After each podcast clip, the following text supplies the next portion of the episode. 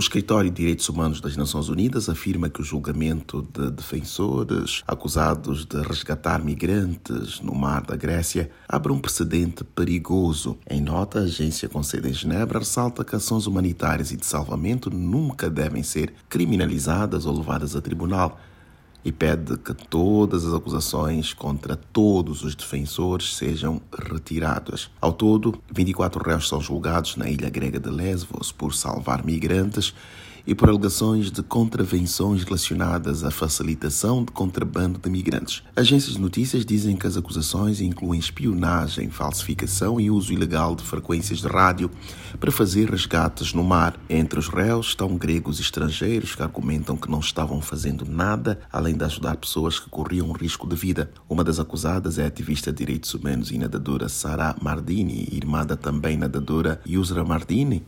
Ela entregou, ela integrou a equipe olímpica de refugiados do Comitê Olímpico Internacional. A história dela se tornou a porta-voz do Escritório de Direitos Humanos da ONU, Liz Trossel, disse que julgamentos assim são profundamente preocupantes porque criminalizam o trabalho que salva vidas. Segundo a ONU, não organizações civis de busca e resgate operando na Grécia, apesar da necessidade crítica de assistência para salvar vidas no leste do Mediterrâneo. Quase 500 migrantes morreram ou desapareceram desde 2021 nessa rota, de acordo com a Organização Internacional para Migrações, OIM. Da ONU News, em Nova York, Eleutério Gavan.